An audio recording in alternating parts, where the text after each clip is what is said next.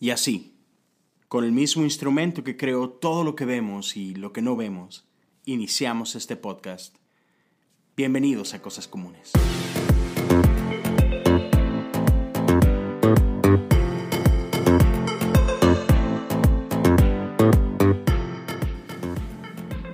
Hola y bienvenidos al episodio número 7 de Cosas Comunes. Mi nombre es Leo Lozano y me da mucho gusto que estés aquí con nosotros compartiendo unos minutos de tu día. En el caso del día de hoy, bastantes minutos. Ah, es un episodio muy inusual y hay muchas razones por las que es así de inusual. Ah, primero que nada, tengo hoy el privilegio de, de, tener un invitado conmigo, alguien quien aprecio mucho, alguien que respeto bastante y una de las personas que me animaron hacer este podcast.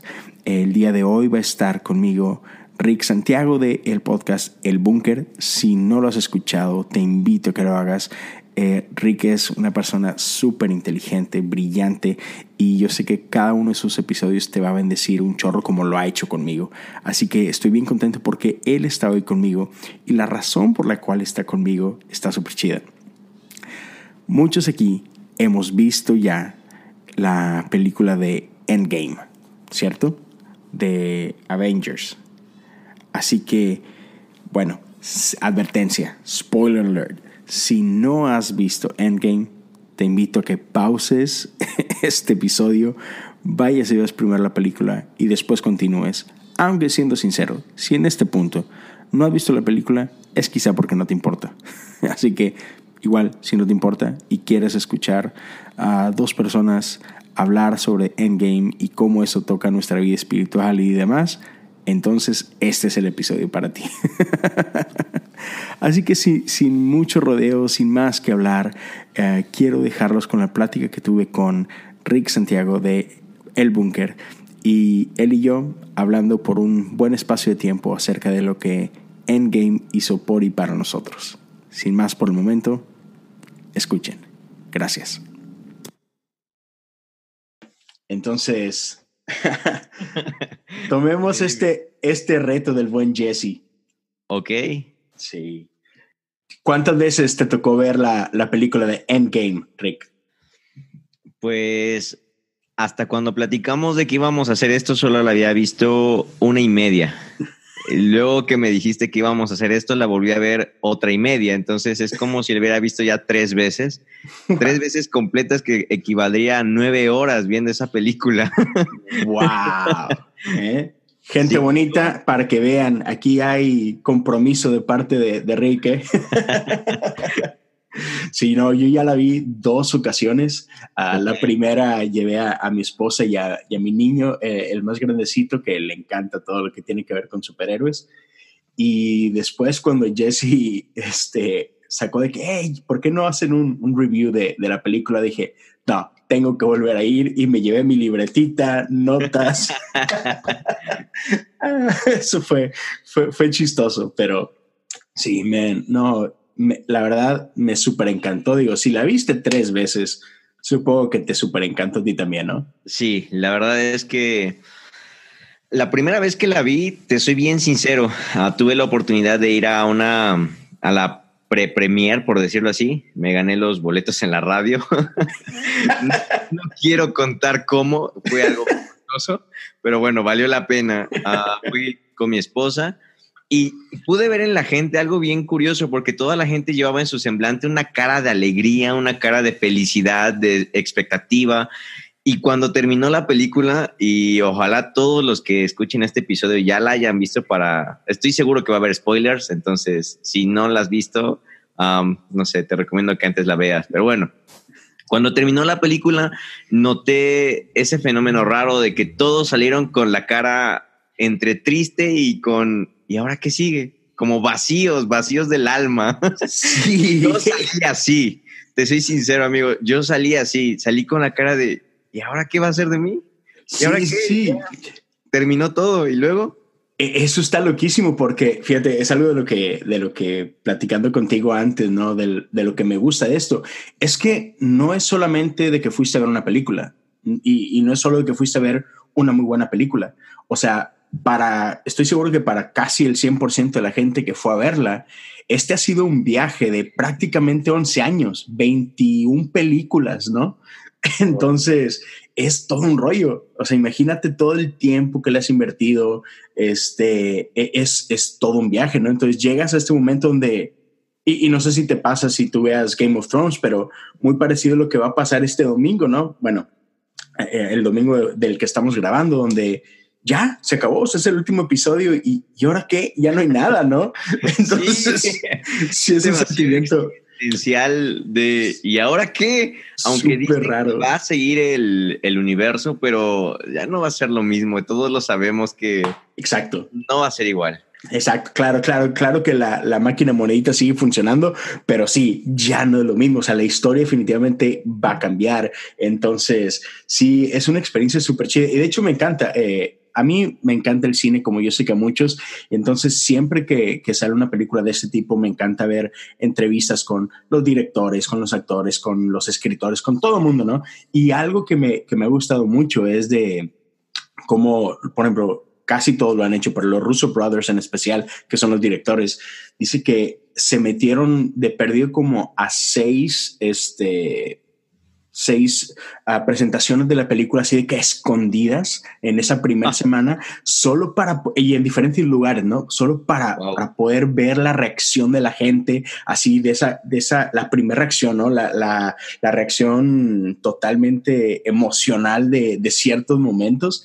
Y es así como que imagínate, ¿no? O sea, para, para, ellos que han estado detrás de todo este proceso y, y, el ver por primera vez su película, pero ver la reacción de la gente ante lo que ellos han creado, es algo chidísimo, ¿no?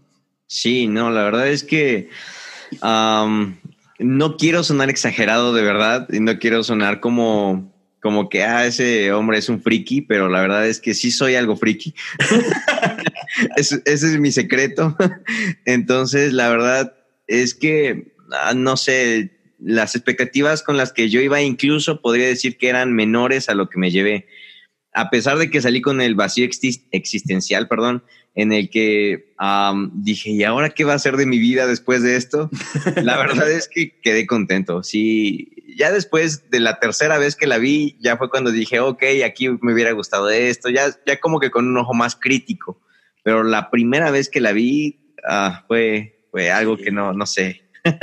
Sí, no, y, y, poco a poco nos vamos a ir metiendo un poquito así como que aparte de la película, pero definitivamente está llena de momentos así que, que hasta, perdón, pero te hacen querer pararte de tu silla y sí. sí, bastante, sí. Sí, y, y, otros en los que te hundes en la silla, así que, oh, no, no, no, no, no, no, no, no, no. O sea, la verdad es que son unos genios unos genios, no solo los directores, pero también el, el viejo, se me, olvidó, se, me olvidó su nombre, pero Feigl, que es el que está detrás de todo. O sea, imagínate, porque todo empezó con Iron Man, o sea, la primera, ¿no? Y, y, y cómo este, este viejo tenía estos 11 años ya vistos, así como que dices tú, no inventes, qué rayos. Está, está increíble, ¿no? Pero fíjate, Vamos a hablar un poquito de la película como tal. Y, sí, si no la has visto, que por cierto, en ese punto todo el mundo ya la vio. Si no la has visto es porque no te interesa. Así que, pero sí, o sea, va a haber spoilers. Así que si, si no la has visto y te interesa verla, pausa esto, lo puedes escuchar después, porque nos vamos a meter en ciertos puntos. Pero fíjate, algo que a mí me encanta es, otra vez, son 11 años de películas, son creo que 21 o 22 ya con, con lo que es la culminación. Y, parte de lo que creo que nos encanta a todos y la razón por la que pagamos boletos para ir y ver y, sentarnos tres horas para, para, para emocionarnos con esto es porque, otra vez, no solo una película, es este arco y, hemos visto cada uno de esos héroes, los hemos visto crecer, ¿no? O sea, de, desde cómo nacieron, porque creo, creo que todas las películas nos ofrecieron su, su génesis, cómo nacen los héroes, y los hemos visto crecer, caerse, levantarse y ir madurando, ¿no? O sea, han pasado por todas estas diferentes etapas y creo que podemos hablar de, de muchos de ellos y, cómo pudieron, cómo evolucionaron. Pues, por ejemplo, me llama la atención simplemente eh, Capitán América, ¿no? Eh, cómo, cómo inicia su vida como un, un, jovencillo flacuchillo, ¿no? Que, que a pesar de, de, todas sus limitaciones, él tiene este deseo por, por dar su vida, ¿no? Tiene este deseo por, por servir a su país, por servir a la causa de la humanidad. Y, y es un personaje así como que súper, este, de provisto de egoísmo, ¿no? Sí. Y, y, y, luego de repente tienes, por el otro lado, ¿no? A Iron Man, Tony Stark, que es todo lo contrario, ¿no? Que es así como que la persona más egoísta del mundo, eh, la vida no vale nada, todo es acerca de placer y, dinero y mujeres y, y, y, es todo para él, no es cómo me puede servir la vida a mí. Y luego ves este, estos arcos así inversos, por así decirlo, donde si llegas al, al final de esta película, como Capitán América termina al final dándose ese lujito de ok, ya entregué mi vida, ya serví de mil formas.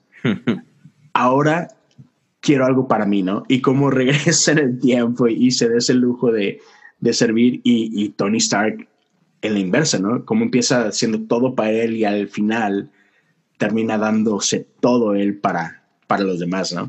Sí, sí, sí, sí. La verdad es que Ah, bueno, no sé si ya empezamos como que de lleno en el tema, pero a mí me gusta mucho ese contraste entre, entre estos dos héroes, porque como dices, me veo tanto a veces en el Capitán América, en ese muchacho menospreciado, ese muchacho que no daría a nadie ni un peso por él, incluso el mismo coronel, el mismo general lo rechaza, ¿no? Y dice, él no nos va a servir, pero había algo dentro de, dentro de su ser, un, corazón noble, que es lo que lo hacía importante, que es lo que lo hacía valioso, ¿no?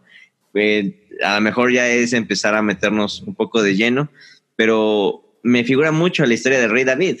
es alguien que nadie daba un peso por él, pero, pero había algo más en su corazón que era importante, que era lo que, lo que se podía, bueno, más bien que solamente Dios lo podía ver, o en el caso de, Capitán América, aquel coronel que le dice, que le dice, yo confío en él, yo creo en él. Eh, qué chido. Sí, sí, sí. Eh, sí, está, está, buenísimo, ¿no? Y fíjate, y, y, hay muchos elementos en, en todas las películas. Algo de lo que, de lo que me gustó del reto de, que nos hizo Jesse es que, o sea, la verdad es que todo, todo en nuestra sociedad nos predica un mensaje. Eh, y esto lo escuché hace, hace muchos años de, de, un pastor, Mark Driscoll, que decía, todo el mundo te está predicando, o sea, todo el mundo tiene un mensaje que te lo está transmitiendo, ¿no? Este, cada película es, un, es básicamente una predicación, ¿no? Cada serie que ves es una predicación, cada libro, este, y, y, lo importante es el poderle escarbar, ¿no? Y, y encontrar qué mensaje. Y obviamente muchos, eh, en cuanto a temas de superhéroes, pues muchos queriendo o no queriendo, toman elementos de la narrativa bíblica, ¿no? De, de, la narrativa judío-cristiana, ¿no? Y, es, es, padrísimo cómo podemos, otra vez, aunque no sea la intención real de, del autor, cómo podemos incluso encontrar cositas así, ¿no? Esas, esos diamantes padres. Sí, sí, sí. De hecho, es algo que que me, me gusta mucho porque, ah, bueno, quizás voy a hacer un spoiler a mi propio podcast y de parte de un comercial descarado. dale, dale, dale. Pero tengo ya en planeación una serie. Uh, aún no encuentro el, el, nombre ideal porque quiero que suene pues, padre, artístico. Pero va, voy a hablar acerca de los lentes, de los diferentes lentes, de las diferentes ópticas que podemos tener en la vida. Y cuando tú tienes el lente de la, eh, de la cosmovisión cristiana, es inevitable que cualquier tema que tú ves, cualquier escena de lo que sea, cualquier plática, cualquier conversación, cualquier enseñanza, en automático la vas a filtrar por ese lente cristiano que tienes y todo tu cerebro en automático lo va a, canalizar hacia un mensaje, hacia una analogía, hacia una historia, hacia alguna predicación y vas a decir, ah, esto se parece a esto, ah, esto me recuerda a esto. Y, no sé, es, es, algo bien interesante que podemos ver y que podemos, eh, no sé, vivir cuando, cuando tienes ya un, una cosmovisión muy firme, o a lo mejor no tan firme, pero muy llena de cristianismo. Sí, y, y, por ejemplo, y tomando justo eso que estás hablando, es esa parte de, de y, aquí juntando un poco las, las dos películas, ¿no? La de la Infinity Wars y, y la de Endgame, como todo este problema eh, universal es causado por, por Thanos y, la diferencia entre ese primer chasquido, el primer snap, como se llama en inglés, ¿no? Y, el segundo, que es eh, el que, el que lleva a cabo Tony. Y, me encanta esa, y otra vez, no, no sé si es la intención o no, pero a mí, tomando alusión a lo que estás hablando, me recuerdo muchísimo ese primer Adán y ese segundo Adán, ¿no? Como, como Thanos cuando, cuando él tiene esta intención de de dar ese chasquido de, dedos y eliminar a la mitad de la población de todo el universo, se me hace bien loco como él trata de redimir al universo a través de la muerte. Y, la Biblia nos habla de cómo este, por el primer Adán entró el pecado, entró la muerte. Y, y eso para mí es, es Thanos, o sea, el, tiene una buena intención, si quieres verlo de alguna forma, para esos que, que, que lo quieren ver como, como algo heroico, ¿no? Este, Supongamos que si te voy a conceder eso, ¿no? Que Thanos quiere hacer algo bueno, quiere traer balance. El problema es que Thanos quiere traer balance a través de muerte y a través del sacrificio de otros. ¿No? Así como que, bueno, ustedes van a pagar el precio para que el mundo pueda estar en paz, ¿no? Y, eso otra vez me, trae a esta figura del primer Adán. Y después tenemos el, segundo chasquido, el chasquido de, Tony Stark, cómo llega eh, en representación de este segundo Adán, donde es su propio sacrificio, no el de la gente, no, es su, él tomando el lugar de todos aquellos que habían caído y es yo voy a dar mi vida para traer este balance y restaurar esta paz que el universo necesita, ¿no? Entonces, esta, esta vinculación entre el primer Adán y el segundo Adán eh, en, algo tan, tan tonto como una película, ¿no? que sí, de hecho, a lo mejor muchos de los que nos puedan estar escuchando eh, se les puede hacer a lo mejor hasta ridículo, ¿no? Tonto de, ay, ¿cómo pueden estar encontrando mensajes cristianos en una película que pues nada que ver, ¿no? Eso ya es demasiado, no sé, fanático, cosas así pueden estar pensando o estar diciendo, pero la verdad es que tener ese, ese filtro a través del cual tú puedas disfrutar de todo, incluso, ah, por ejemplo, no me acuerdo, creo que apenas platicábamos en el, en el WhatsApp con algunos otros amigos de las películas de terror. No sé si recuerdas. sí, claro. ¿Cómo no? ¿Cómo olvidarlo? ok, incluso poder ver a través de películas de terror, ah, como tú dices, ¿no? ¿Qué mensaje nos están predicando? ¿Qué espíritu hay detrás en, palabras de Jesse? siempre es importante porque pues realmente puedes aprender, realmente, a lo mejor para los demás puede ser ridículo, pero tú sabes que acabas de encontrar algo que para ti puede ser simbólico, puede ser importante o incluso un dato que pueda ayudarte a entender algo, algo más de trasfondo. Por ejemplo, a mí con respecto a lo que acabas de decir de los chasquidos, se me hace bien, bien curioso cómo es que Thanos, a diferencia de los otros enemigos o los otros villanos, por decirlo así. Thanos no es el típico villano que, su motivación es que él es malo y quiere acabar con el mundo porque es malo y así le place ser porque es malo. O sea, no es el típico um, villano dualista que, que, es malo porque es malo y ya. No, él es un villano que tiene una motivación quizás incorrecta, pero motivación al final de cuenta que es restaurar el mundo desde una perspectiva de muerte, como tú dices, que es importantísimo, que quiere restaurar el mundo, pero con esta motivación de muerte, la verdad es que, pues bueno, incluso después del primer chasquido vemos cómo es que no funciona como lo había planeado. Sí, sí, y está loco como, como también, o sea, trabajan tan bien su personaje que llega a ver momentos donde hasta genera simpatía por él, ¿no? O sea, dices tú, exacto, órale, ¿no? O sea, como que sí te entiendo y pobrecito, ¿no? o sea, está muy loco cómo llegan a eso, ¿no? Sí, incluso la verdad es que es como um, esa idea de que la primera película, que es la de Infinity War, la hayan hecho, realmente él es el, personaje principal, él es el... Sí, toda la película se centra en él. Sí que veamos un villano que él es el personaje principal y que los héroes a los que tanto queríamos ver en aquella ocasión estén como que en segundo plano es como de, ah, esto es algo nuevo. sí, está súper loco eso. Y, fíjate que otra cosa que me encantó y, así como que tocando un poquito, estoy seguro que ya, ya escuchaste el, último episodio de Armadillo en esa entrevista con, con, Borja, que ¿cómo, habla de, de, lo que es en el episodio están hablando de la importancia de hablar en la iglesia de lo que es la salud mental y, todo este proceso de, de, hablar de, lo que, de lo que sentimos y, de las ansiedades y todo. Y bueno, me encanta cómo en la película, sobre todo en esta parte inicial de la película, pasan un buen de tiempo enseñándonos cómo cada uno de nuestros héroes está lidiando con, con la pérdida, ¿no? Cómo están lidiando con este, con este snap, ¿no? Y, me encanta ver cómo todos diferentes, ¿no? Por ejemplo, Capitán América dentro de, ese, algunos lo hemos llamado que es así como que muy siete. este, creo, que sí.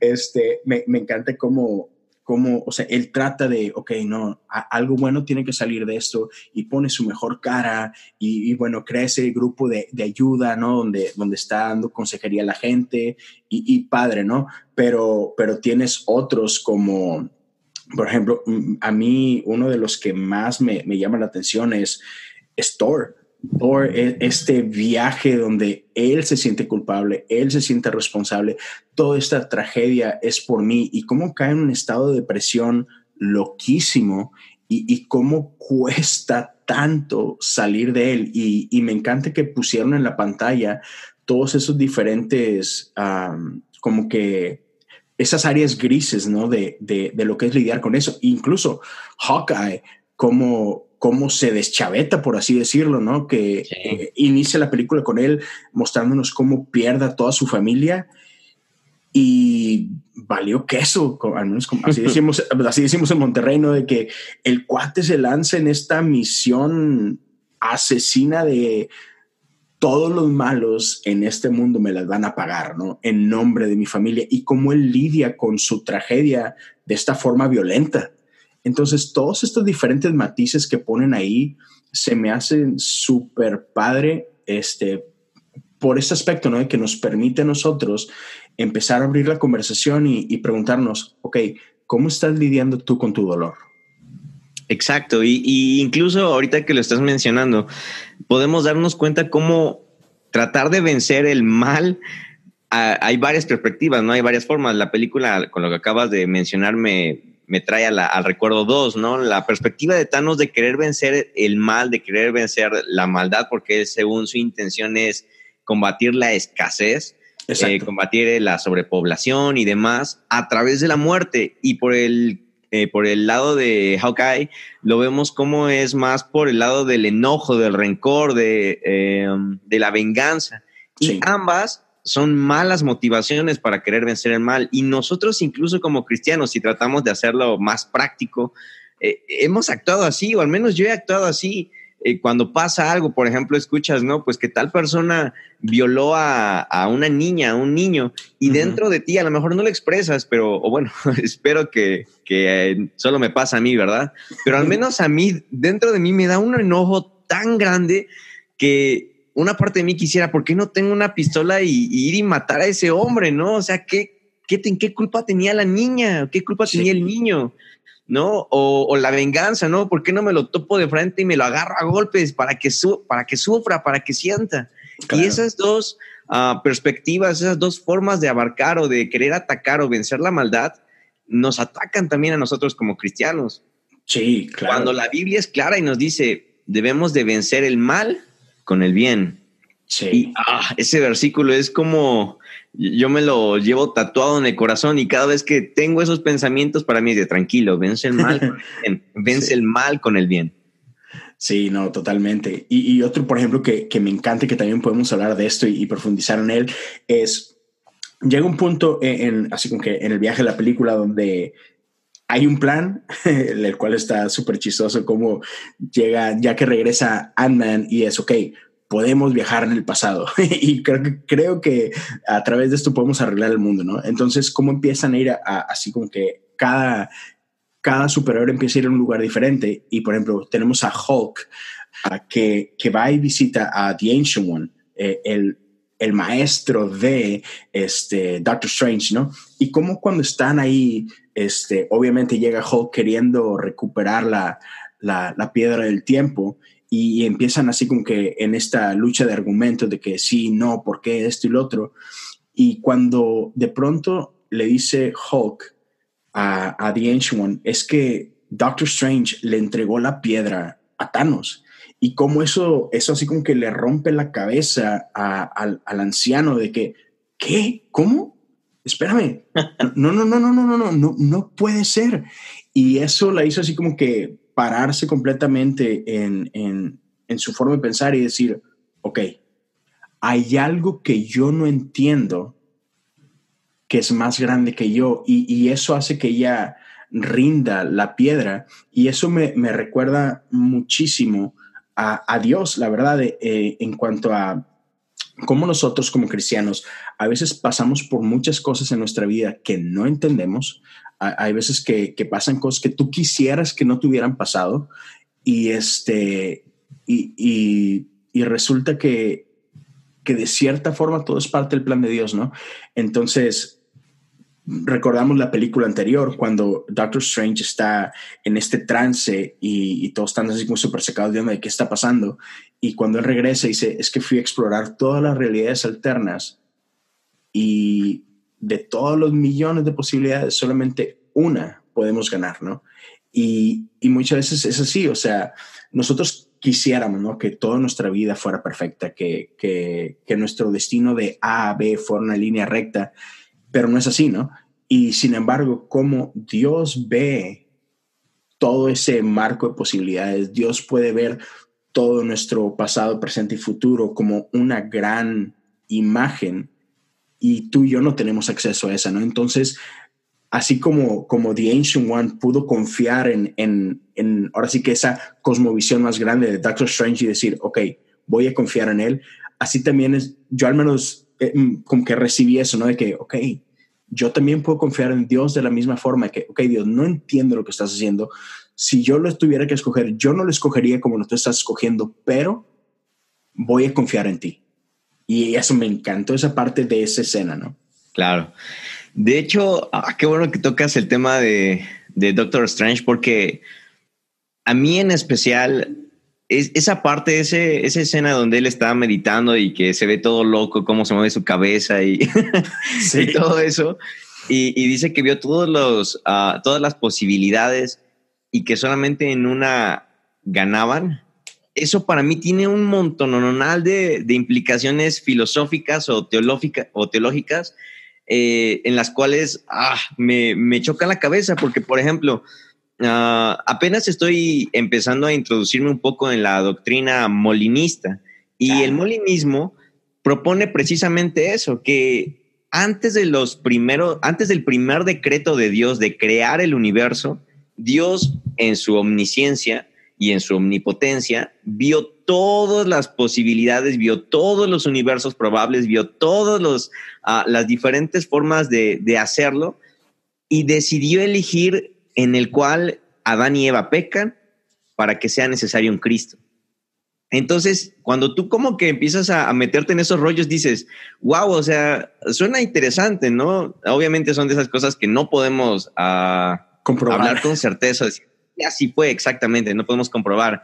Pero me encanta a mí divagar en eso de decir, sí, o sea, imagínate que Dios antes de decretar que se hiciera, eh, no sé, el, el universo, antes de decretar que Cristo iba a ir a, la cruz desde antes de la creación, todo eso, eh, Dios pensó en un universo en donde quizás Adán y Eva no cayeran, en donde quizás, eh, no sé, en donde todos pudieran ser salvos por medio de, la, de obras, en donde todos pudieran irse al infierno. Dios pensó en un universo en el cual eh, la maldad no existiera, ¿no? Que es uno de los argumentos que muchos usan los ateos, ¿no? Ay, ¿por qué si Dios es tan poderoso no, no quita con un chasquido de dedos la maldad, ¿no? claro, sí.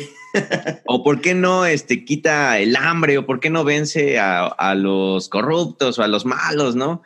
Y no, debemos de entender que dentro de la sabiduría, la omnipotencia, la omnisciencia de Dios, Él decidió crear este universo en el cual hay pecado, en el cual hay maldad, en el cual uh, caemos, en el cual necesitamos a Cristo, en el cual Cristo tuvo que venir a fin de que Él sea más glorificado.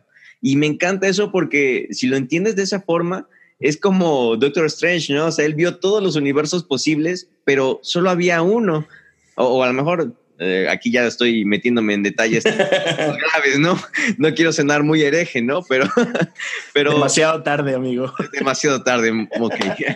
Pero bueno, entre, entre todos los universos posibles, eligió este porque este es en el cual es, él es más glorificado. Un universo en donde, a diferencia del universo o la cosmovisión calvinista, estamos completamente caídos y no tenemos libre albedrío algo que de lo cual yo no estoy muy de acuerdo, ¿verdad? Quizás haya gente allí que, no esté de acuerdo conmigo. Tampoco por el otro lado, eh, arminiano 100% o pelagiano, en el cual eh, tú con tu libre albedrío puedes ganar la salvación sin necesidad de, fe o de gracia, eh, sino un, un punto medio que es precisamente también lo que propone Wesley, que es que tenemos el libre albedrío, aunque con cierta corrupción del pecado, pero que tenemos la libertad de poder elegir a Dios por medio de la gracia de Él. Es todo un rollo, ¿no? Y no me quiero meter en cosas soteriológicas, pero me encanta creer en eso, en que este era el universo en el cual Dios iba a ser más glorificado. Y Doctor Strange cuando le dice a Tony Stark que solamente en este es en el que iba a ganar. Y luego en la de Endgame, esa frase, esa parte en donde lo voltea a ver y le muestra el dedo, ¿no? Que le dice, la oportunidad. Y, momentos antes le dice, ¿cómo? ¿Y qué tengo que hacer? O algo así le dice, y, Doctor Strange le dice, si te digo, entonces estamos fuera. Exacto. Entonces, ¿cómo es que detallitos en nuestra vida pueden cambiar por completo el rumbo, ¿no? Incluso, por ejemplo, si a lo mejor en ese momento Doctor Strange le hubiera dicho a Tony Stark, es que mira, tienes que agarrar a Thanos de la mano para que las gemas se te pasen a ti o cosas así, eh, en ese momento vas a poder ganar porque tú vas a ser el chasquido. Quizás Tony Stark al momento de él quererlo hacer iba a ponerse nervioso o iba a estar enfocado en hacerlo de esa forma y ya no iba a salir bien. Entonces, en la sabiduría de Doctor Strange, él prefiere no decirle nada, decirle que que así sean las cosas como tienen que ser, apelando nuevamente a cómo es que quisiéramos respuestas de parte de Dios, ¿no? Ah, Oye Dios, ¿por qué no me respondes? Oye Dios, ¿qué tengo que hacer aquí? ¿Cómo me guío allá? ¿Qué hago acá? Y Dios en algunas ocasiones decide guardar silencio, porque quizás si Él hablara, ya no se haría así o ya no pasaría como tendría que pasar. Y no sé, son un chorro de implicaciones que me gustan pensar en Doctor Strange. Sí, pero e, eso está, está increíble, ¿no? De cómo, cómo a veces el silencio de Dios puede llegar a ser la mayor muestra de amor que te puede dar en ese momento. o sea, sí que no, no manches, o sea, no puede ser. ¿Cómo, cómo, cómo, que su silencio es una muestra de amor? Y así que sí, justo, justo por, por lo que acabas de decir, ¿no? Así como que es que confiar, necesitas confiar, necesitas solo creer, da, ese paso, ¿no? Y está súper increíble y, y esto, todo esto que acabas de decir, que, que, no me atrevo ni siquiera a repetirlo, pero... pero sí, claro, que el hereje sea yo. no, no, no, no, sino que la verdad es que estuvo, o sea, la verdad estuvo tan bien dicho que es así como que... Y, y es algo de lo que me encanta, fíjate, es muchas veces queremos pintar a Dios así como que, o blanco, bueno, no a Dios en blanco o negro, sino que queremos pintar el universo como que eh, Dios, el diablo, blanco, negro, bueno, malo, y que le quitamos la belleza de lo misterioso que es Dios. Y, es, es así como que paréntesis, ¿no? De que un día me encantaría, y te lo he platicado, quiero, quiero platicar contigo de, de este de, este, de esta lucha eterna entre lo arminiano y lo calvinista, pero, pero, pero, para, pero para traerlos juntos, ¿no? Para traerlos en armonía. Este, pero, pero me encanta eso, o sea, muchas veces queremos decir, no, es que Dios es esto esto. Es como que, mm, no, creo que Dios es más complicado que eso, ¿no? Y entonces, ¿cómo si, si como cristianos de pronto este, descansáramos un poquito más en el misterio, disfrutaríamos más este viaje, ¿no? Claro, que no puedes decirle eso a un número 5, ¿no? No, no puedes decirle que hay un misterio que no puedes resolver. Mi naturaleza es de no, tengo que saber de dónde vienen, tengo que saber cuál es ese misterio, cuál es. Lo cual es frustrante. exacto, pero es parte de la belleza cuando aprendemos a vivir en las tensiones. Este, y, es parte de lo que nos hace crecer, ¿no? Sí. está chido. De hecho, me acabo de recordar, incluso no sé si sabías, el director de la película de Doctor Strange es, creyente, es cristiano, tiene influencias cristianas. Sí, claro. Si tú ves incluso la pura película de Doctor Strange, tiene un montón de cosas que dices, ah, está, está fuerte, está rudo esto. Sí, de, hecho, ese es el director que en el cual en este, en este chat con el grupo de amigos al que te referías de cuando hablamos de las películas de terror y todo, este, este, este director es ese director cristiano que oh, ha tenido un montón de películas de terror, porque desde su perspectiva, él dirige películas de terror porque es una manera de él de predicar el evangelio. Así como tú, ¿cómo? o sea, pero sí, o sea, e, en el mundo cristiano, casi todo mundo tacha las películas de terror como satánicas y abren puertas al diablo y todo. Y sin embargo, aquí tienes una persona cristiana que, que resulta ser un director de películas que dice, no, no, no, la mejor manera para yo presentar a Dios es a través de una película de terror, así que, ok. Oh, choque. Exacto, ¿no? Y pero está súper chido. Y este hombre es el que es el director de Doctor Strange, ¿no? Exacto, ¿no? Y, la verdad es que está, está rudo, ¿no? Yo me acuerdo que hace muchos años en, en aquella época donde todo era malo, eh, me acuerdo mucho, ¿no? No, no veas películas de terror porque en medio de la película de terror estaban haciendo un culto satánico y yo me la creía. Y después me puse a pensar, ¿y ellos cómo saben que en esa película estaban haciendo un culto satánico? Pero bueno, son, son cosas curiosas, ¿no? Que, que, uno va viviendo.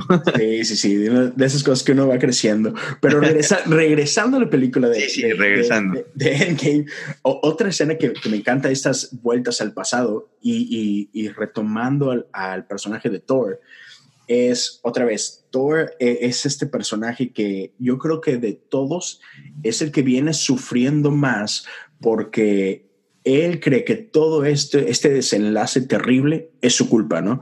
Porque él falló ese, ese último ataque contra Thanos, porque en lugar de, de haber ido a la cabeza fue al corazón, ¿no? Y, y eso permitió desde su perspectiva, por su culpa, que Thanos pudo dar ese chasquido y causó este destrozo, ¿no? Entonces él está hundido en una depresión terrible y pues todos lo vemos, ¿no? Que es una de las partes más chistosas de la película que vemos y una victoria para nosotros los gorditos. Stay fat. vemos, a, vemos a Thor en toda su gloriosa obesidad, ¿no?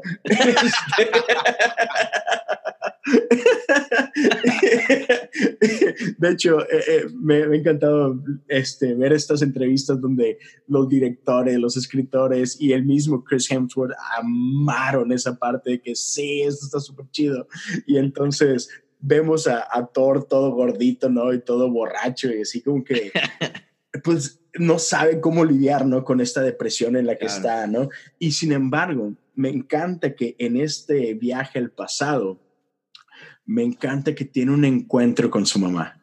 Y no, no, no, no, esa escena me hace llorar. Y, está súper loco porque fíjate que justo, justo esta mañana estaba viendo una entrevista con, con los escritores. Y le preguntan, oigan, y pues, ¿por qué regresa y tiene el encuentro con su mamá y no con su papá? Y los escritores, y los escritores le dicen, no, es que ¿Te imaginas si, si Thor hubiera encontrado a su papá en esta forma?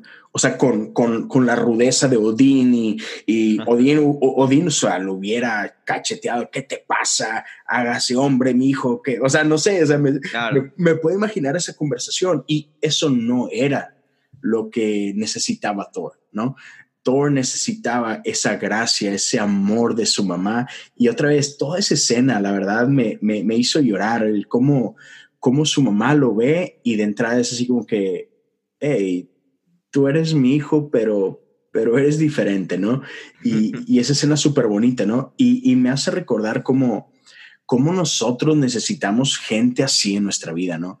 Gente que, que pueda ver más allá de nuestros errores, gente que pueda ver más allá de nuestras caídas y recordarnos que, que eso es parte del viaje, que eso es normal, que no hemos perdido nuestro propósito a pesar de nuestras caídas, que, que Dios sigue teniendo un plan para nosotros, que, que seguimos siendo dignos, ¿no? Como, como muestra ahí Thor cuando en ese último momento, antes de regresar al, presente, levanta su brazo en espera por, por su martillo, ¿no?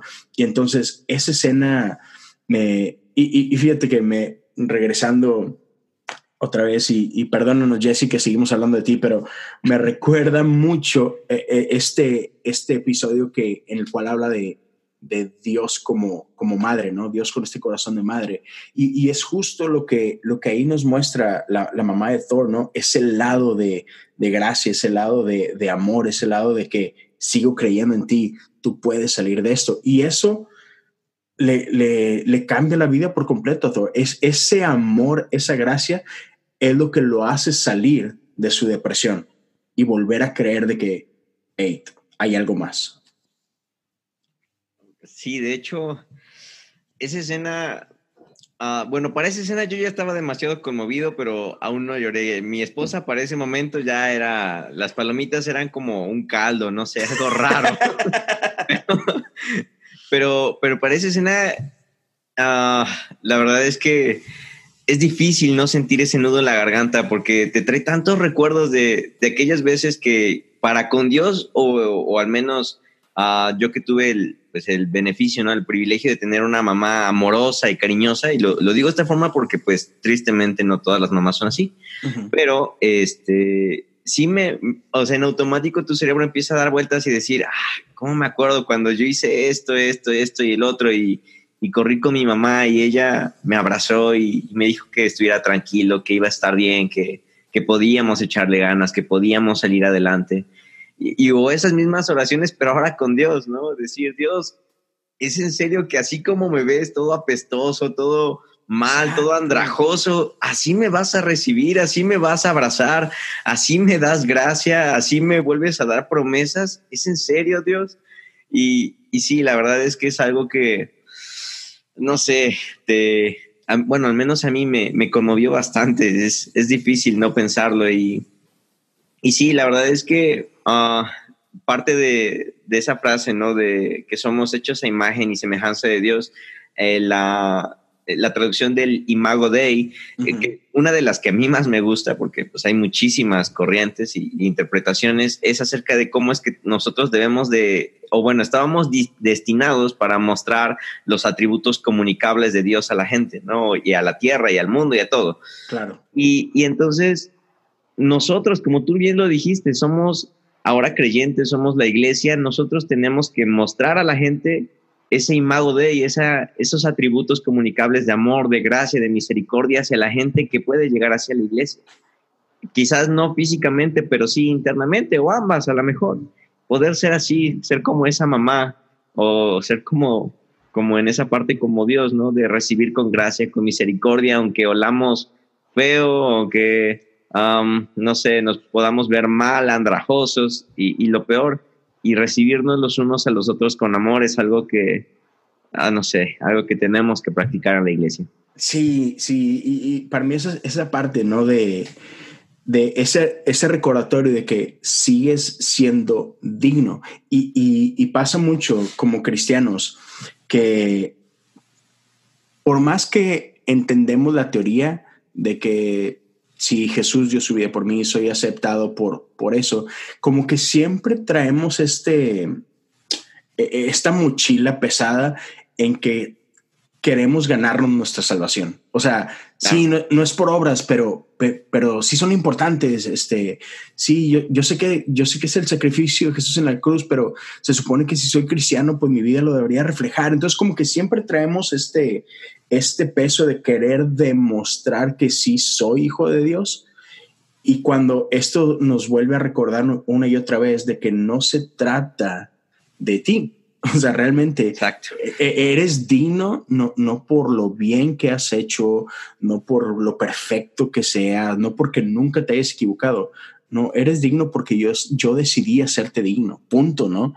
Y entonces, como ahí, o sea, Thor, en el peor estado de, de, su existencia, pudo escuchar esas palabras y entender de que aún así, Thor, aún así como estás y, y aterrizándolo a nosotros, es amigo, amiga, así como estás hoy, no importa lo que acabas de hacer ayer, no importa lo que acabas de hacer esta mañana, eres digno. Y, es, es, ese amor de Dios el que, el que nos puede restaurar, ¿no?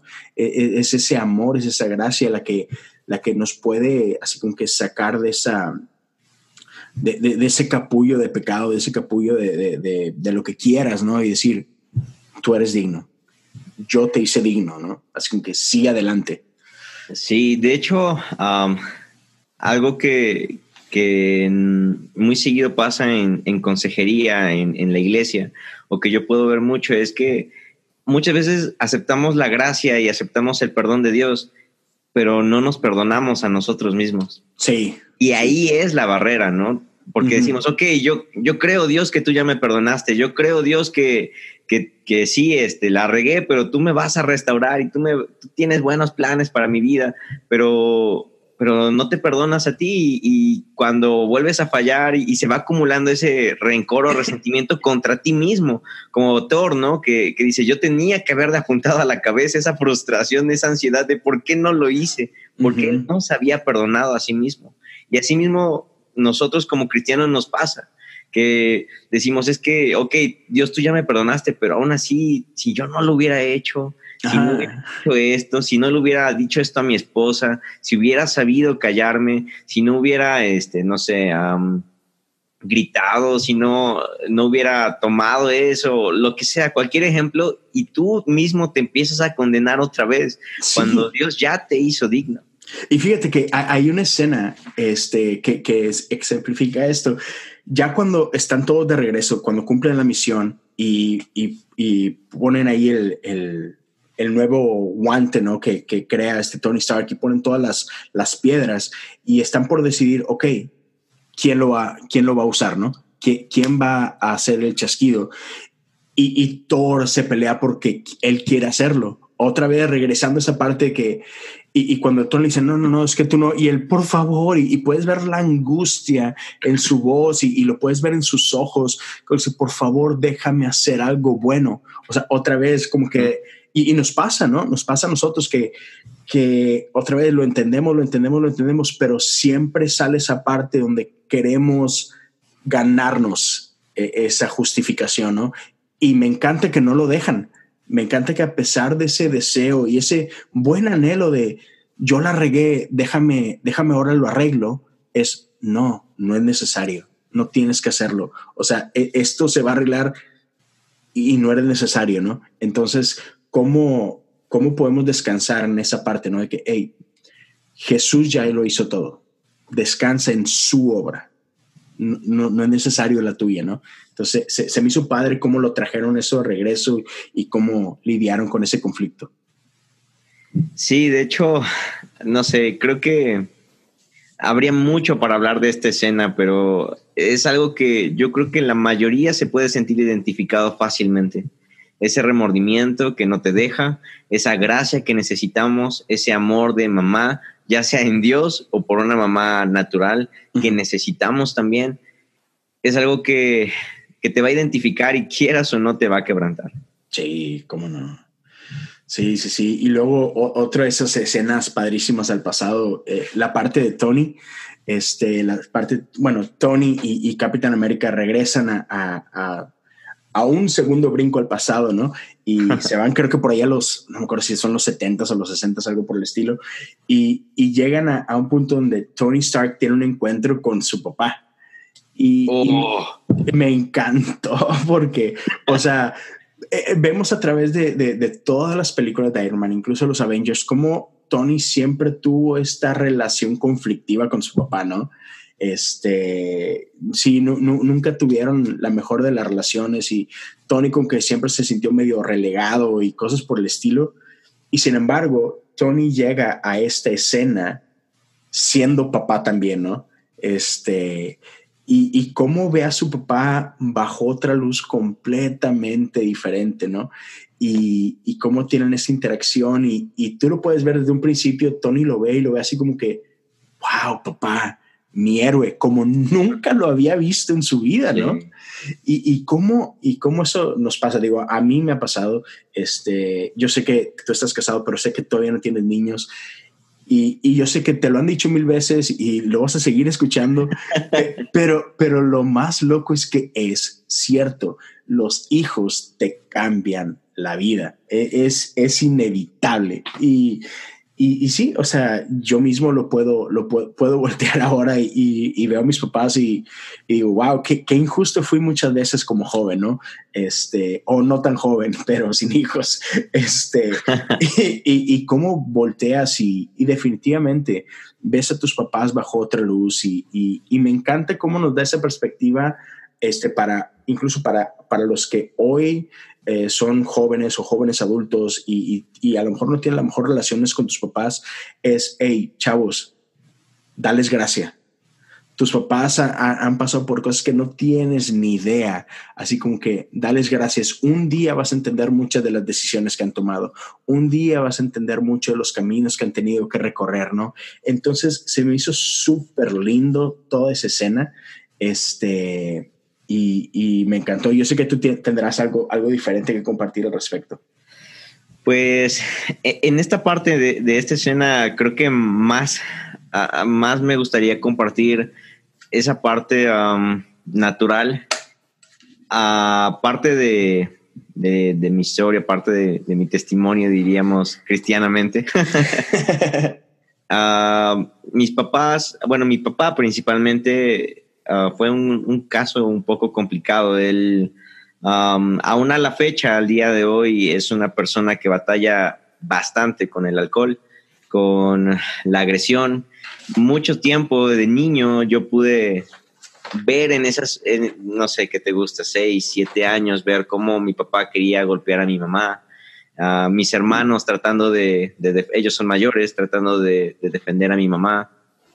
Y es inevitable que crezcas con un rencor, con un enojo hacia tu papá. Quizás alguno de los que está escuchando se puede identificar. Y, cuando yo empecé a, ir a la iglesia y, principalmente cuando realmente entendí ah, lo que Dios había hecho por mí, ah, de las primeras cosas o de los primeros retos que, que yo tuve que superar fue el perdonar a mi papá el, amarlo y, verlo y abrazarlo, aunque ya después mis papás ah, se divorciaron, pero el hecho de poderlos perdonar, bueno, principalmente mi papá, el hecho de poderlo ver a los ojos y decirle, pa, te amo, te perdono, también tú perdóname por todo el enojo que tengo, que tenía hacia ti es un reto y, realmente esta escena de, Tony, aunque a lo mejor solamente nos da una embarrada, no, no nos hablan mucho al respecto, no hablan, eh, no hablan mucho entre ellos, pero te demuestran ese, ese corazón de decir, ah, extraño a mi papá. ¿Cómo no lo disfruté más, no? Y, y hoy en día, cuando, cuando vemos a mi papá, a mis hermanos y yo, trato de disfrutarlo muchas veces aún él está algo, algo ebrio cuando lo vamos a ver. Él trata de estar ya más sobrio cuando, cuando lo visitamos, pero, pero es gracioso porque ahora lo veo y cuando está ah, algo ebrio, aún así lo abrazo fuerte y le digo, te extrañé, pa, ¿cómo estás? Eh, te amo. Trato de estar bien con él porque pues no quiero dejar pasar más tiempo. Y es una invitación a lo que los que nos escuchan al perdón también a, no solo de ti mismo, también a perdonar a tus papás.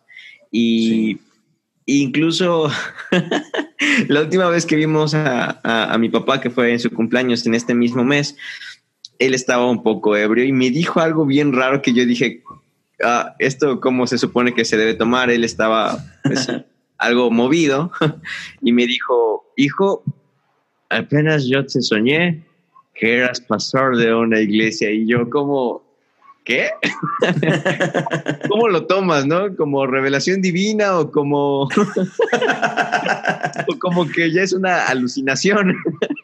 Pero, pero no sé, es algo, es algo curioso y, quizás un poco más personal que, que quisiera aportar a, esto. No, claro, bro. Gracias, gracias por compartirlo. Sé que no es fácil. Este, sé que este, para nosotros los hombres, nuestra, nuestra relación con los papás muchas veces es complicada y, estoy seguro, ¿no? Que, que, lo que te ha tocado vivir no, no debe ser sencillo y, incluso el paso que diste, ¿no? De, de perdonar. O sea, sé que requiere mucho de Dios, ¿no? Para, para poderlo hacer así. Y otra vez, gracias por, por platicarlo y, y, a los que nos escuchan, ¿no? O sea, no, no, todo lo que tenemos que hacer como cristianos tiene que ser fácil, ¿no? Y, y pero, pero hay veces que es lo, lo que Dios nos, nos llama a hacer, ¿no? Y es, y es otra vez a, través de, de, confiar y simplemente hacer nuestra parte y decir, Dios, la verdad, ni siquiera siento querer perdonar a alguien, pero pero porque sé que lo que tú me has llamado a hacer, voy a perdonar. Dios puede hacer milagros increíbles, ¿no? Y, y, estoy seguro y confiado que la historia entre, entre ustedes y tu papá no ha terminado, ¿no? Este, Dios todavía está haciendo cosas ahí y, y, y por qué no creer que, que lo mejor todavía está por venir, ¿no? Amén. Sí, sí, de hecho sí. bueno, hoy en día ya no se dice amén, ¿verdad? Es. come on. claro, bro, be relevant. Ok, ojalá puedas editar esa parte y quitarme la mente. dale, dale. Sí, y bueno, y, y por ejemplo, otra parte que se me hizo increíble de la película es esta escena donde, donde está, hay, hay, una escena entre Capitán América y Thanos y se están dando con todo, ¿no? Y, y una escena súper chida donde, donde pronto vemos a Capitán América tomar el mazo de Thor y que, que muchos venían esperando ese momento por mucho tiempo y, y cuando, no sé si te pasó en el cine a, cuando la viste tú, ¿no? Pero cuando Capitán agarra el mazo, todo el cine de que...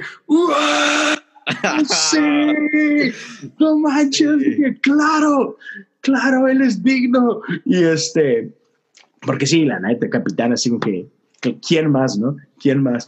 Pero, pero entonces empiezan a agarrar Thor y, digo, perdón, Capitán América y Thanos.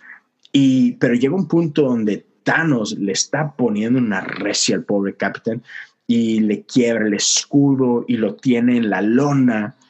Y luego ves la escena más Capitán América que puedes ver, ¿no? Donde, donde ese espíritu inquebrantable de Cap se levanta todo golpeado, se amarra su escudo y así como que y nomás le faltó decir esa frase que puedo hacer esto todo el día, ¿no?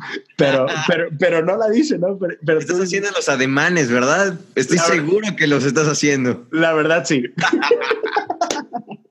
ok. la estoy actuando aquí en el cuarto de mi niña. Este, entonces se para y lo tienes listo, ¿no? Para, para, como que para volver a cargar.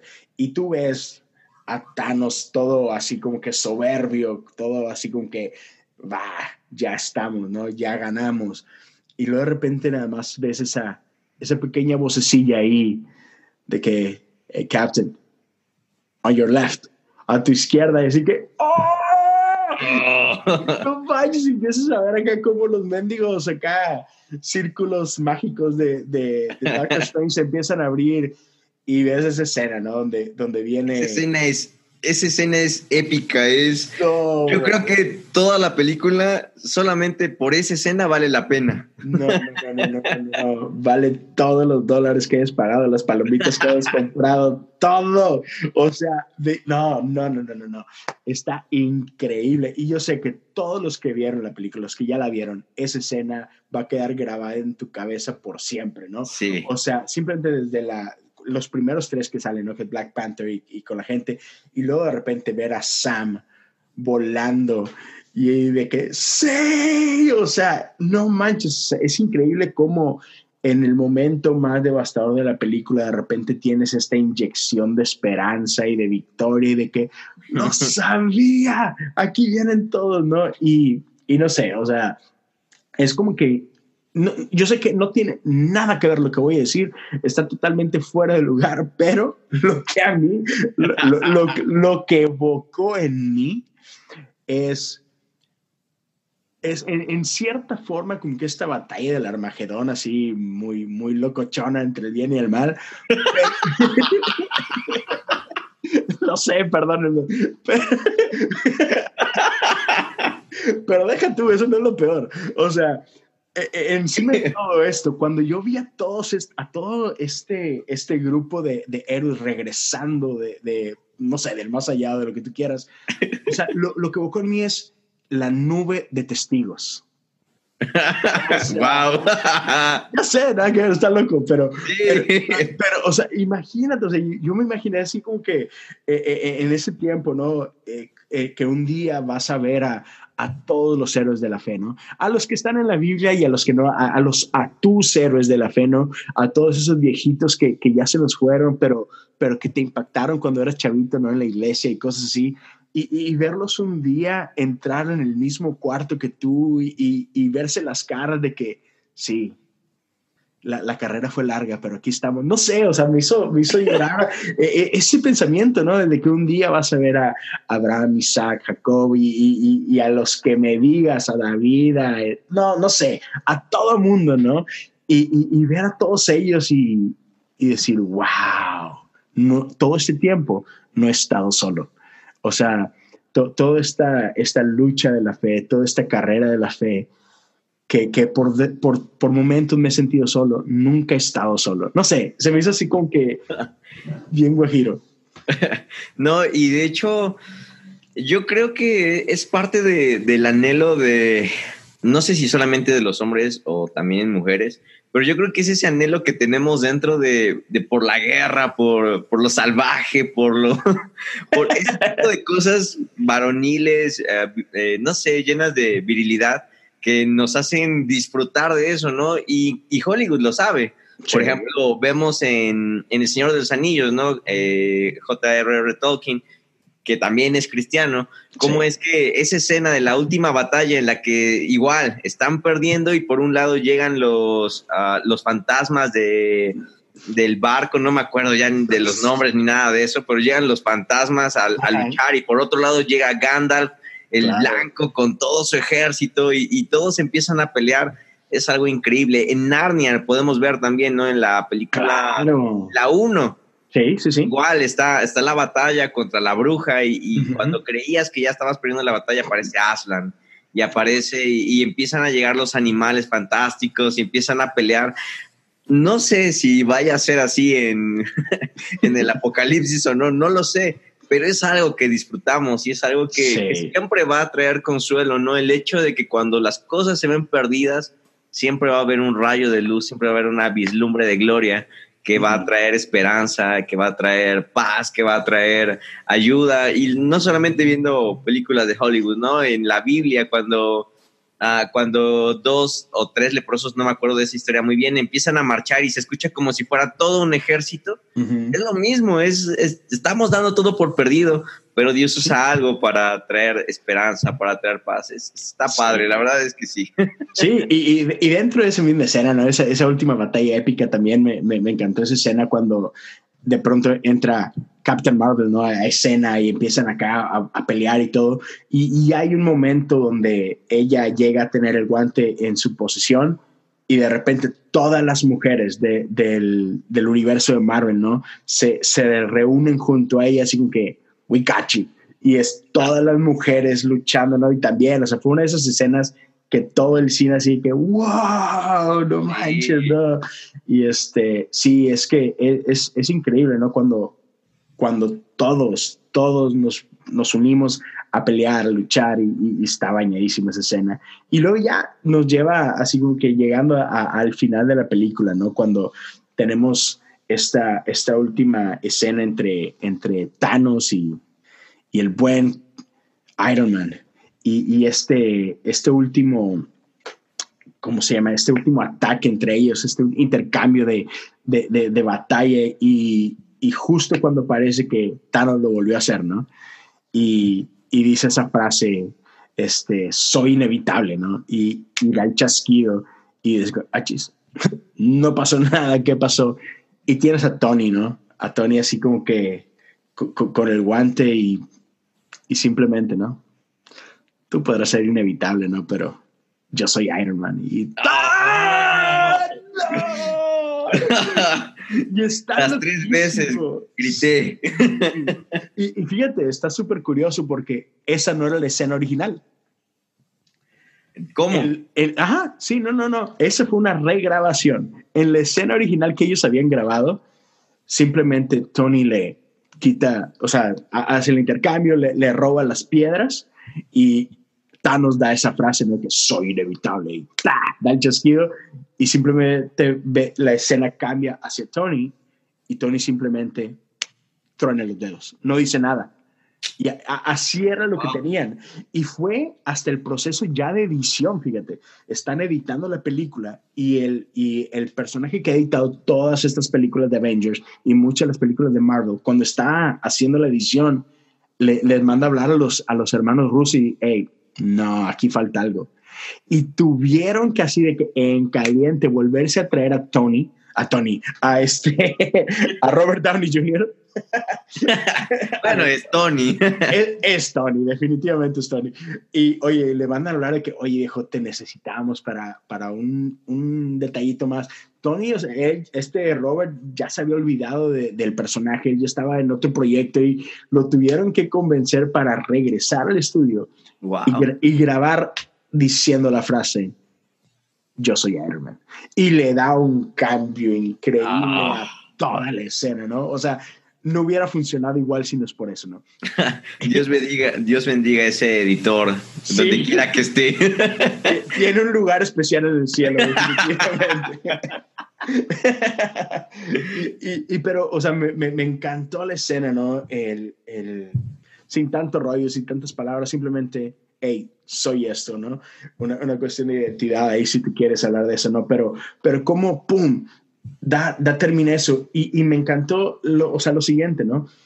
Él termina y lo único que hace Tony es, ya no hay más actos heroicos, ya no hay nada, él simplemente se recuesta y, me encanta la escena cuando llega este, este Spider-Man, ¿no? Y, y, ve a su mentor, ¿no? Ve, a, su maestro ahí tirado y, tratando de luchar y todo va a estar bien y todo va a estar bien y cómo llega Miss Potts y, simplemente lo mueve y, las palabras de ella, vamos a estar bien, Tony.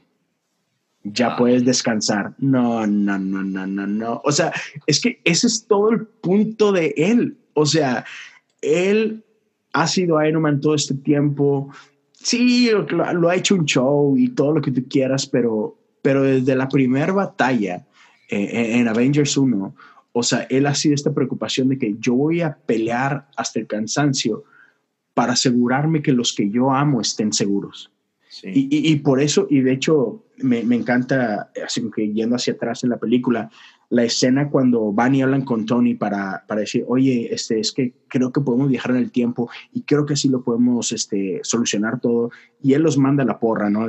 Lárguense aquí, no quiero saber nada de esto. Sin embargo, no lo puede soltar, ¿no? Y ahí lo tienes lo tienes este, hasta el punto en que lo logra. Así como que soluciona el problema de viajar en el tiempo y tiene la plática con, con, con ella y le dice, ya lo logré. Ya sé cómo podemos viajar en el tiempo. Dice, pero si tú me dices una palabra, yo pongo esto en una cajita y lo aviento en el lago, ¿no?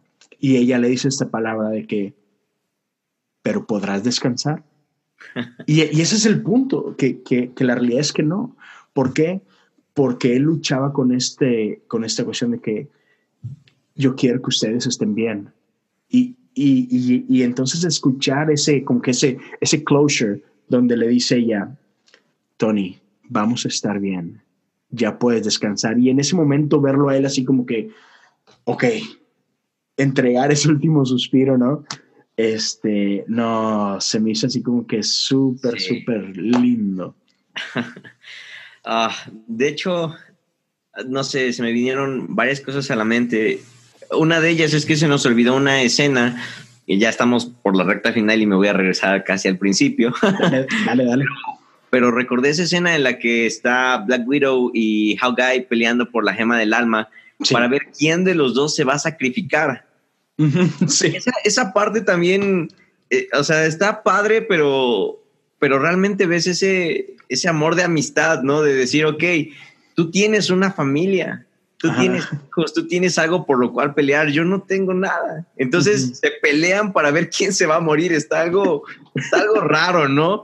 pero, pero vemos, y me recuerda también a, y lo voy a ligar a lo último ahorita, ya sé cómo.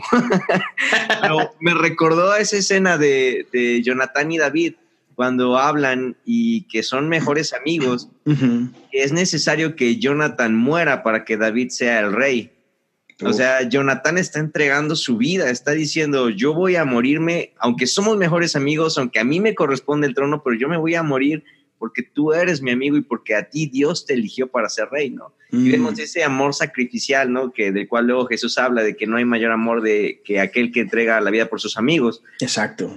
Y bueno, luego es triste porque pues no volvemos a ver a, Black Widow, pero en el final de la, de, de, esta última escena que acabas de mencionar, me recuerda precisamente a la parte del propósito, ¿no? La parte de, por ejemplo, otra vez retomando lo mismo, David tenía un propósito, él, era, él tenía que ser el rey.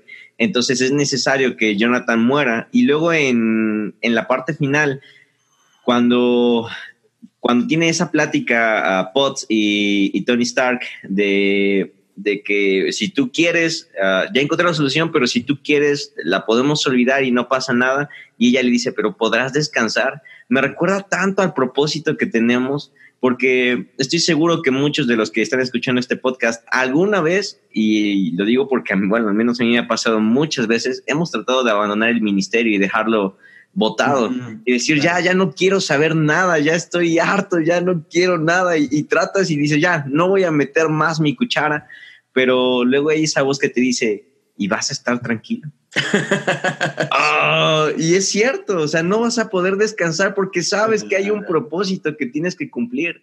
Sabes que aunque tú lo olvides, aunque lo eches al mar, aunque lo dejes a un lado, no vas a poder descansar, ¿no? Como dice ese salmo, aunque me vaya al otro lado del mar, ahí vas a estar tú, aunque me vaya a lo más alto del, del, cielo, ahí vas a estar tú, aunque me vaya a lo más profundo, ahí vas a estar tú. No vamos a poder descansar.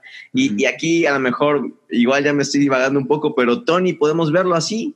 O sea, él decía, ok, tengo la solución y la puedo olvidar, pero su esposa, que pues es al final de cuentas quien mejor nos conoce, le dice, podrás descansar.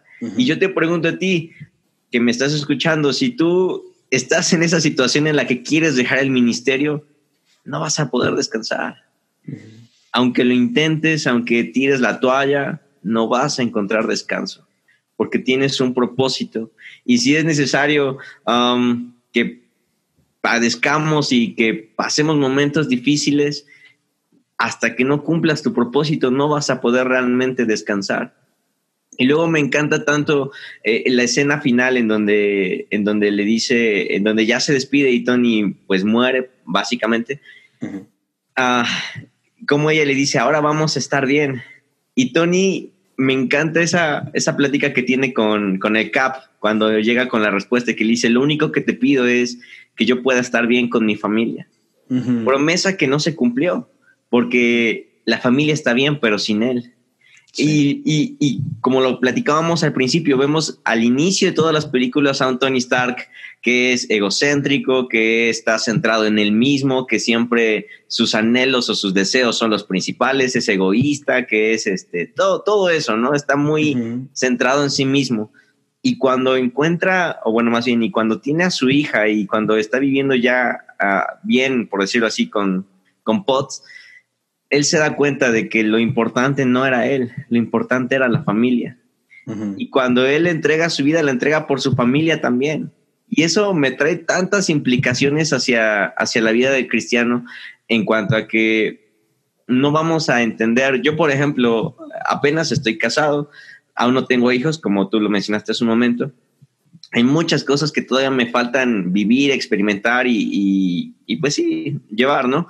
Pero al menos el simple hecho de estar casado y de haberme casado con mi esposa le dio un sentido tan diferente a mi vida, le dio un sentido tan diferente a, mi forma de ver las cosas que ahora ya no es yo, ya no se trata de, no sé, por ejemplo, ¿no? Mi ministerio, mi llamado, mi, este, mi proyecto, mis ideas, mi, mis anhelos, mis sueños. sino ahora es, vamos a trabajar juntos.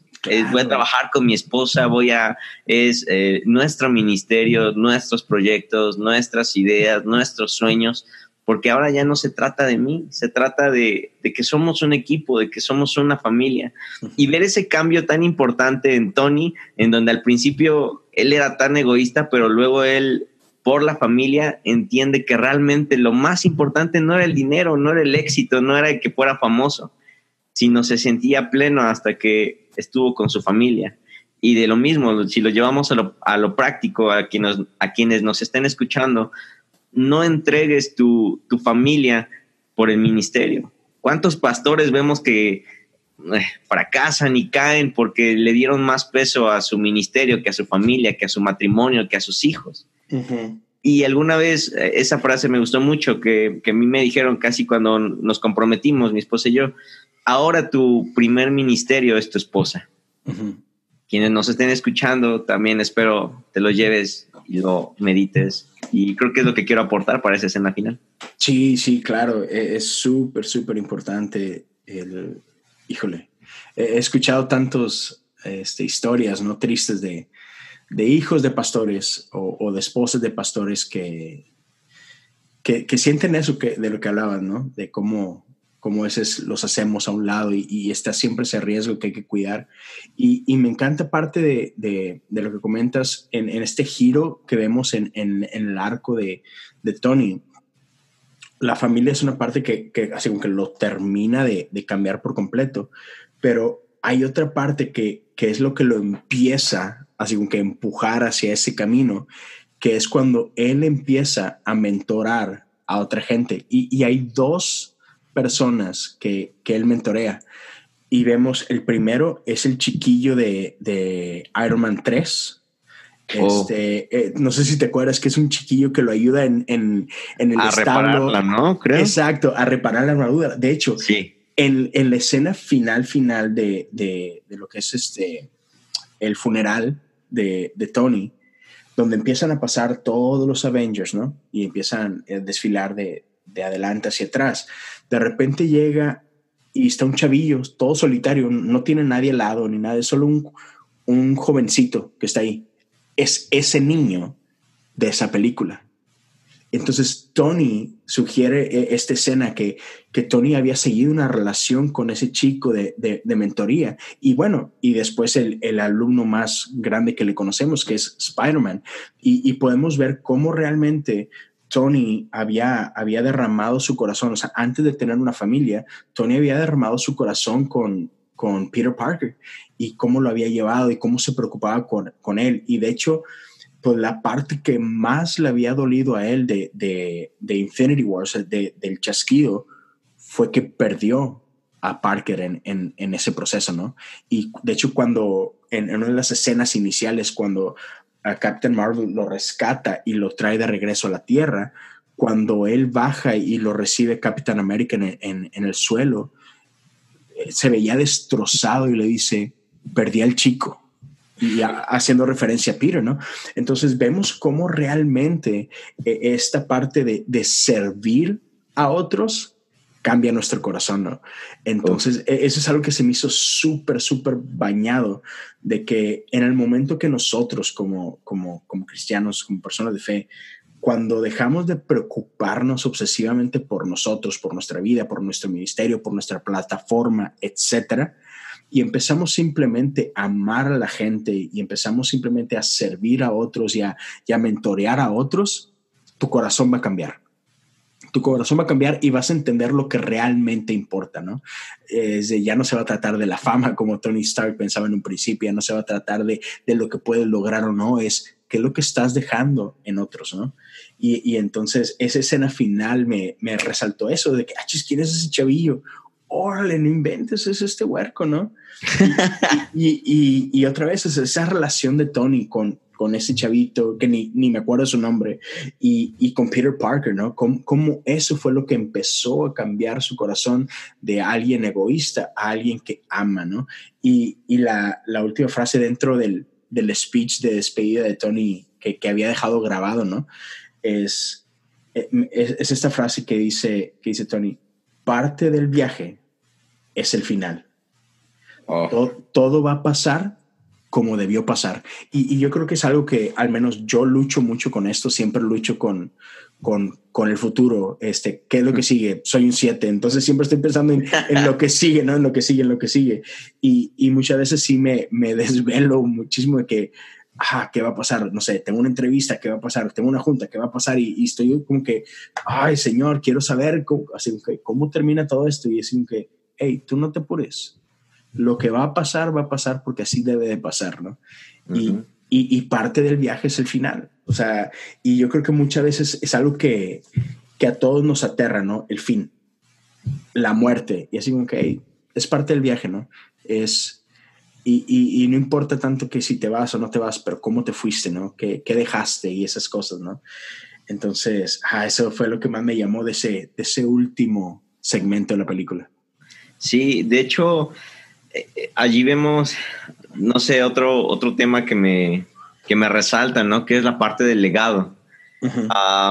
se me viene a la mente, por ejemplo, los Barriger, ¿no? Robert Barriger y Taylor Barriger con su podcast Haciendo Iglesia, ¿no? es, es la forma en la cual Robert está dejando gran parte de su legado a la iglesia, ¿no? Eh, es entender que realmente pues él está transmitiéndonos su sabiduría, su conocimiento, es algo que, dices, wow, yo quiero cuando sea grande poder dejar un legado. Claro. Ah, de nada me va a servir haber hecho tantas cosas, haber dejado o haber aprendido tanto o conocer de esto, del otro, si no tengo a quién dejar un legado, ¿no? Que era la pelea que tanto tenía Abraham con Dios, ¿no? ¿A quién le voy a dejar toda mi herencia? Sí. o sea, la parte del legado siento que es algo que tenemos que llevar presentes todo el tiempo. Claro. Como lo dice Tony, ¿no? Que tú lo remarcaste. Parte, de, parte del, del viaje es el final, ¿cómo era? ¿Puedes recordármelo? Sí, parte del viaje es el final aparte del viaje es el final. Si, si tuviéramos esa, esa frase bien tatuada en nuestro corazón, yo creo que incluso nuestra manera de vivir sería diferente porque ya no es, ok, voy a hacerlo, pues a ver cómo sale y a ver qué tal nos va, sino lo voy a hacer porque algún día voy a dejar este legado a alguien, porque algún día tendré que transferirle este conocimiento a alguien. Voy a comprar... Em, en, no sé, libros, en mi caso, ¿no? Soy un cinco, voy a comprar muchos libros y mi anhelo es algún día poder decirle a mis hijos, ¿no? Aquí están, aquí está miles de pesos que invertí, aquí están, disfrútenlos, ¿no? Darles ese legado. Y incluso una de las, una de las confirmaciones de un buen hombre era que tenía que dejar su herencia hasta la hasta dos generaciones. Entonces, el legado se trata de eso, ¿no? Y podemos ver en Tony cómo es que, como tú lo dijiste, o sea, su manera de, pensar, su manera de vivir cambió por completo cuando él empezó a mentorear, a dejar un legado, a entender que él no se trataba ya de él, sino que tenía que amar, tenía que servir y que algún día él ya no iba a estar y que alguien más tenía que estar en ese lugar. Y hablando del legado, quizás nos pueda llevar al, al siguiente tema, que no sé si sea el que creo que es. Dale, dale. Eh, no sé si ya sigue el tema de, del Cap, cuando deja su escudo. Sí. Ok, dale, entonces tú. no, no, no, solamente eso, ¿no? Ya es como que el cierre con broche de oro, ¿no? Cuando, cuando se acaba la batalla, ya todo el mundo fue parte de honrar la vida de Tony y hay que regresar las piedras, ¿no? Porque si no, se queda en desbalance todo, ¿no? Y era parte de las promesas que habían hecho, ¿no? De que todo tenía que regresar justo donde lo habían tomado. Y pues obviamente Cap se lleva ese, ese, esa misión, ¿no? De, llevar las piedras y, y listo. Entonces dice, ok, Cap, eh, van a ser cinco segundos, este, haz lo que tengas que hacer, no te preocupes. Y de repente, ¡pum! Y, a ah, ah, caray, ¿dónde está Cap, no? y, de repente lo vemos ya eh, a Bucky haciéndole una seña a Sam de que, hey, mira para allá. Y vemos, y yo honestamente yo pensé que iba a ser el Cap, pero... pero El, exacto, el Cap. Yo también lo pensé. Así como que, ah, no, o sea, fue y, y, y no agarró los poderes o algo. Y para nuestra sorpresa, ¿no? Cuando llega, no, es Cap anciano y de que, wow, ¿qué onda, no? Y, no solo eso, ¿no? Sino que de repente Sam le ve un anillo y todo, ¿no? Y, finalmente llega este momento donde vemos a, a por así como que cediendo el manto, ¿no? Así como que Sam, aquí está. Así como que yo ya viví la vida que tenía que vivir, yo ya hice lo que tenía que hacer ya me di la oportunidad, que, es lo que hablaba al principio, ¿no? Cuando hablamos, eh, recién empezamos la conversación de este arco, donde Cap se, toda su vida fue acerca de, de darse a sí mismo. Y su arco fue, fue a la reversa de Tony, fue ahora de que ahora me quiero dar permiso de vivir. Y podemos ver que lo hace, ¿no? Que, que se casa, tiene un anillo, que, ¿qué? Y, y envejece y le dice, pero, pero sigues tú. Tú tienes que continuar con, la misión que, que, yo un día llevé, ¿no? Y, y, ahí cierra, ¿no? Esa escena y, y, pues todo un honor, ¿no? Para, para Sam de que, wow, yo, porque muchos se preguntan de que, ah, y, y Bucky, pero así como que, no, no, no, no, tú eres, ¿no? Y ya, así como que ahí se queda, ¿no? Pero échale, échale. Pues, pues creo que, no sé, de, esta, de esta escena, a pesar, aparte del, del vacío existencial que nos dejó saber que ya no vamos a ver acá. Me recuerda mucho, ¿sabes a qué escena? Yo creo que como tienes niños pequeños, la has de tener bien presente en Cars 3. no, sé qué tiene que ver Marvel. Ah, bueno, sí, ahora ya son de Disney todos. Sí, ya todos. Cuando vemos a, a, este, a Rayo McQueen. Me siento gracioso hablando de esto, pero bueno, cuando vemos a Rayo McQueen que, que, se da cuenta que él ya no da, ya no da para eso, ¿no? Ya no, ya no está en sus mejores condiciones y tiene que pasar la batuta al coche más moderno, a la, a la coche más moderno, ¿no? Sí. Y, y eso a mí me, me, habla junto con esta escena del Cap. Cuando, cuando a nosotros nos pasan ese tipo de cosas, ¿no? Yo me acuerdo en, en, una iglesia en la, que, en la que estuve liderando jóvenes, cuando yo tenía que pasar la batuta ya eh, y tuve que decir, ok, mi momento aquí terminó y ser valiente, tener el, el honor, tener la, la, sabiduría, tener la prudencia de decir, me va a doler, lo voy a extrañar, pero, pero alguien más lo va a hacer mejor que yo, alguien más va a saber llevar la batuta. Y, yo creo que es algo que muy seguido pasa dentro del liderazgo de una iglesia, ¿no? Que se aferra demasiado al, a la posición, se aferra demasiado al lugar, al, al no sé, al escenario, a la plataforma, que es algo que cuesta trabajo soltar, que cuesta trabajo dejar, pero es un ejercicio de humildad, de sujeción, de sabiduría, el decir, ok, alguien más lo va a hacer mejor, alguien más lo va a hacer bien, alguien más eh, va a poder explotarlo al máximo quizás ahora yo ya no. Entonces, es lo que yo puedo aquí, aquí aprender, perdón. No, claro que sí, no, totalmente corto. Y, y esa parte también de, de, humildad, como decías tú, del entender que pues, nunca se trató de ti, ¿no? Así como que, que hubo una temporada para mí en la que Dios uh, me llamó para hacer algo, pero al final de cuentas, y, y esto es lo que me encanta de, de algo tan común como, como los días, ¿no? O sea, toda persona tiene que dormir. Y yo creo que eso es algo así como que un ejercicio de humildad que Dios puso en nosotros donde, hey, duerme, yo me encargo. Así como que no te necesito, descansa. Este mundo sigue girando aun cuando tú estás durmiendo, ¿no?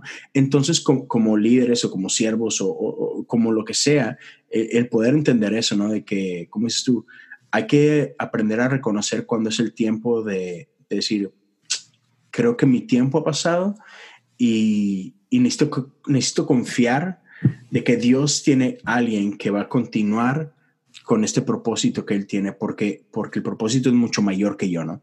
Y, el poder confiar, el poder, y, también el entender que, que es importante que preparemos gente, ¿no?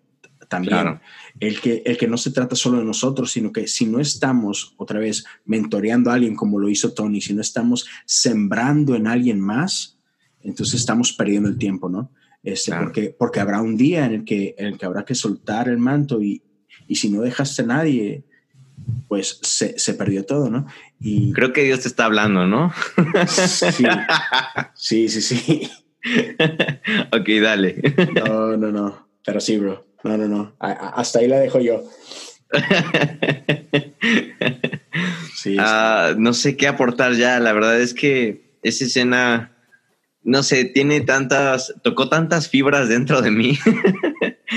el, el, hecho de, de, decir, y no solamente lo que representa el Cap, ¿no? Sino lo que representa el fin de la película, que es literal toda una generación que está terminando de héroes para que venga una más. Siento que todo tiene que ver con legado, todo tiene que ver con pasar la batuta, todo tiene que ver con, con entrenar a otros para que alguien más pueda crecer, aunque, aunque a lo mejor ellos ya no van a estar, ¿no? Exacto. Y, y, eso cuesta y, duele. es raro a lo mejor, ¿no? Porque digo, igual a lo mejor tengo apenas 25 años y siento como que ya me jubilé con lo que estoy hablando yo, pero, pero sí se puede experimentar incluso a, a mi corta edad, ¿no? De, decir, por ejemplo, igual en alguna ocasión en, me ha pasado cuando me piden a mí dar un curso de, algún, de alguna clase en la iglesia y, y luego me dicen, ok, estuvo perfecto, muchas gracias y y todo, y ahora queremos que tú hagas esto y alguien más va a usar ese, ese puesto, o alguien más va a dar ese curso, es como de, ah, tanto que ya me había enamorado de dar esa clase, o tanto que ya me había enamorado de, de, enseñar yo esto, ¿no? Pero, pero saber soltar para... Y, y mira, justo lo que acabo, lo que voy a decir, saber soltar para poder recibir. Me recordó otra vez el episodio de Jesse de, de las diferentes eh, formas de manos, ¿te acuerdas? Eh, sí. Yo creo que es el 3, 4, no recuerdo bien. Necesitamos soltar incluso nuestra posición, nuestro ministerio, para poder recibir algo más, algo diferente, ¿no? Entonces creo que, creo que también eso es, eso es algo que, que, podemos resaltar, tanto en el CAP como en los demás, en los demás héroes que ya se, se jubilan aquí. Otra cosa importante es pues que Cap también, al igual que Tony, podemos verlo como es que decidió, aparte de, ser honorable por sí solo, ser honorable con una familia. es algo que no se nos debe olvidar. El núcleo de, la sociedad, el núcleo del cristianismo es la familia. No somos entes ah, separados, bueno, a menos que, como dice Pablo, no Dios te haya dado ese don. Claro. Pero de ahí en fuera necesitamos a buscar siempre el crecimiento de la familia, el cuidado de la familia, el amor a la familia, porque allí es donde va a partir todo para poder ser de influencia, para poder ser luz a donde quiera que vayamos, la familia. Sí, qué, qué, qué, qué importante eso. Y, y, pues, señores, amigos, amigas, este, e, ese fue nuestro, nuestro pequeño review de, de Endgame. Y, y, y, solo eso, ¿no? Como, decías tú, y, y, espero escuchar ese episodio cuando le saques esa serie, ¿no? De, de, de, qué padre es poder ver todo nuestro mundo y saber que, que, lo podemos ver siempre con estos lentes, ¿no? Que en todos lados podemos ver a Dios, que en todos lados podemos este, ver un mensaje, ¿no? Que, que sí, que, Dios puede usar muchas cosas para hablarnos. Y, vaya, ah, y, no es por, por recalcar, pero por eso le puse yo al, podcast Cosas Comunes, porque lo creo al 100%, que Dios nos sigue hablando hoy en día a través de cosas comunes, de cosas sencillas. En su momento Jesús decidió hablar de, de granos y de monedas y de ovejas y de cosas por el estilo, como hoy tú y yo podemos seguir escuchando de Dios a través de películas, libros, series, pláticas con tus amigos, ¿no? O sea, no todo se trata de lo que pasa en las cuatro paredes de una iglesia, sino que Dios está hablándote todo el tiempo y mi invitación es esa, ¿no? Así como que abre los ojos, abre tus oídos y deja que Dios te hable, ¿no? Porque Dios está hablando todo el tiempo. Claro. Pues, oh, pues... Qué gusto, bro. no, gracias, gracias por por la invitación, gracias por la oportunidad de ser parte del podcast Cosas Comunes. Ah, en serio, amigo, tienes muchísimo para dar, estamos bien contentos. Yo creo que, yo creo que todos te lo decimos.